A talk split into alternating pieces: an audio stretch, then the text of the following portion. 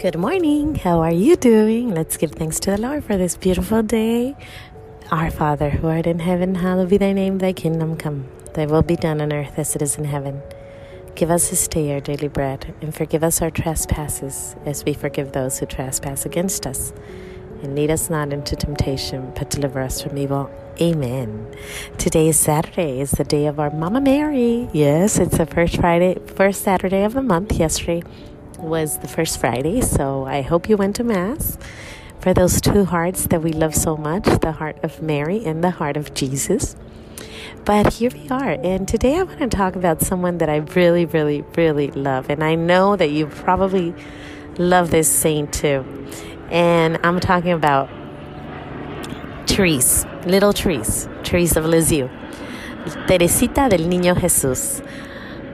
She's been my friend since many years ago, but I would like to give you a little talk about how much I I really enjoy her presence around my life. I met Teresita maybe about 16, 17 years ago. I met her on a night that I was very, very sad. Um, my aunt, who lived in Mexico, had a very big devotion to, to this beautiful nun, this beautiful saint, and she would talk to me about her. And one night when I was going through some hard times, um, she said, Why don't you pray to Therese? I don't know if she told me, but she said, Therese is a good, good source. And I remember waking up in the middle of the night and walking out. And you know, it's those type of houses that have uh, the patio in the middle and the all the the rooms are on the side and I walk out and I saw the patio and that patio is Therese's little patio. And my aunt has a, a statue there of Therese and um, a picture of it. And I saw it and I knelt down and I prayed and I prayed and I prayed. And I remember praying you know and I was crying and I was begging and I was it was one of those nights those dark nights of your of your soul. And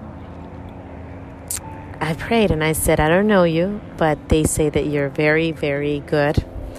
And I'm going to do a novena and I pray that you respond to, to this.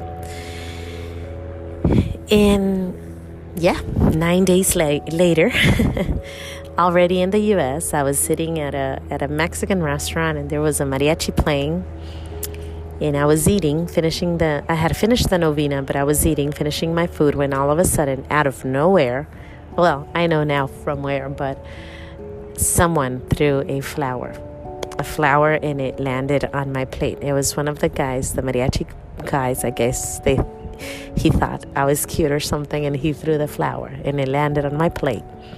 But when I saw the flower, I knew it was Teresita. I knew Teresita was responding. I knew things were going to change. I had a feeling that was it. It was over. That suffering that I had for many years was done that night because Therese was responding with a flower, a red flower. And I remember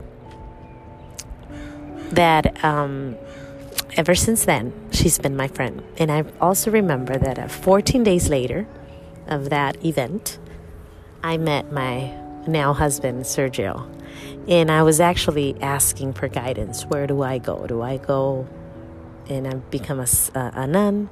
Do I go and, and I marry? What do I do? And 14 days later, I met now my husband and father of four, Sergio Flores.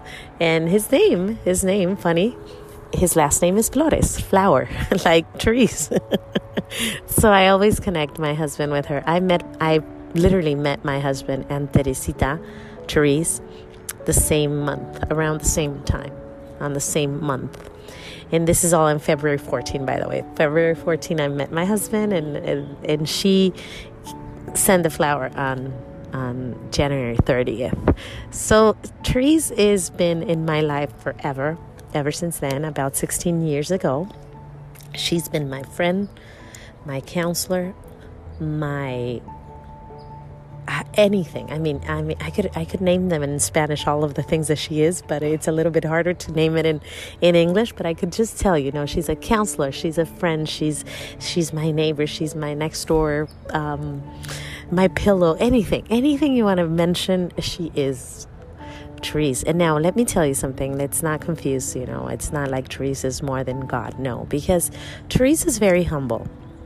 Teresa is a very, very humble soul, and she knows that at one point she must decrease in order for him to increase. And that happened with me.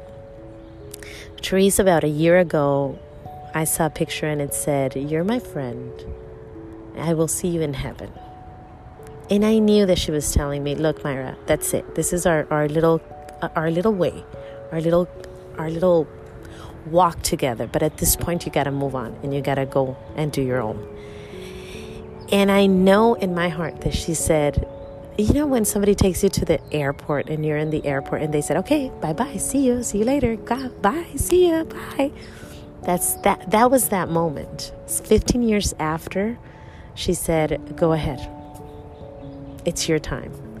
I've read her book three times already. The first time I read it, it was it was confusing. I didn't understand. The second time I read the book, I was like, "Oh, there's something here." I had just done, done the exercises of St. Ignatius of Loyola with Father Broom in Hawaiian Gardens. And I was intrigued with, with, with, with the book. When I read the book, I was like, oh, very close to what we were just talking about in our exercises. And then later, years pass and I read it again the third time. And on the third time I was like, whoa, it's beautiful. It's a it's a book of love. It's a book of romance between a, a child and God. It's it's a book that it's filled with with the Bible. The Bible is there. Amazing. And now I understand why we call her the doctor of the church because it's definitely a very, very well done, beautiful book. And um, I've I have that book with me all the time. She's been with me always. But she's she's Therese. She said she was going to stay with us until the end of times. And she asked God to to let her be with us.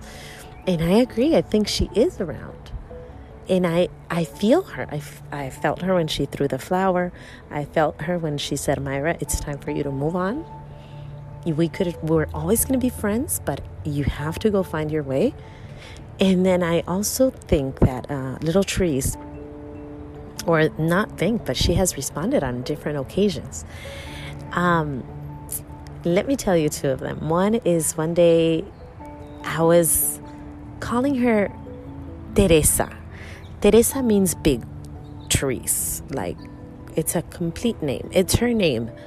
But then there's the little name in Spanish and it's called Teresita, little Therese, little Therese. So I was calling her Therese and then little Therese. And one day I said, you know what, Therese? I'm not going to call you little Therese anymore because you're big. You're a saint. I shouldn't be calling you little Therese. You're wonderful. You're wonderfully made. And I have to have more respect for you. So then I got in the car and I turned on the audio and I was listening to her audio, the, the, the autobiography of Little Therese, And she said, I let my little friend, I let my friends call me Little Therese right there and then. And I was like, okay, Little Therese. from now on I will call you Little Therese. And that's that's her. That's that's her. She responds. She tells you. She says no, yes, maybe. Um, she's very clear, and I love that. I love that we could feel her around the second time, and you know, I have a lot. I could go on and on telling you all the stories about Therese because it's been 16 years. So, little Therese. But one of them is another one is one day I was saying, we were doing a novena, and I said, Oh, it's okay. We've sp- skipped one day. We could just continue the next day. It's fine. Saints don't know about um, time. It's fine. And then I opened Pinterest. I was just speaking about that. And then I opened Pinterest and on the, the first picture I see is Tree standing with a timer. You know those sand timers from back in the days? She's holding one in her hands. And she's like telling me, Look, Myra, we know about time. Don't you think that you're smarter than us. and I was like, I'm sorry, little Therese. And that was the second time that she totally said, Nope, nope, no, that's not the way. So she is my friend. She's a saint. She's lovely, lovely saint. But like I told you, I think she about a year ago she decided to stay a little bit away from from me and she's been letting me go my way and I appreciate that she's doing that. And I think it's part of um, being a saint. Saints lead us to God, but they won't be with us the whole time. At one point we have to say bye because we need they need to decrease so that God increases in us. And we need to remember that overall and in all, God is first. Well, with that, I'm going to leave you. I hope you enjoy the Therese little talk, little Therese. and um, I will be seeing you next Saturday, God willing, here in Los Pequeños Regalos de Dios, giving thanks to the Lord, for He is good. Let's finish giving and doing a Hail Mary. Hail Mary, full of grace, the Lord is with thee. Blessed art thou amongst women, and blessed is the fruit of thy womb, Jesus. Holy Mary, Mother of God, pray for us sinners now and at the hour of our death. Amen. See you next Saturday. Bye bye.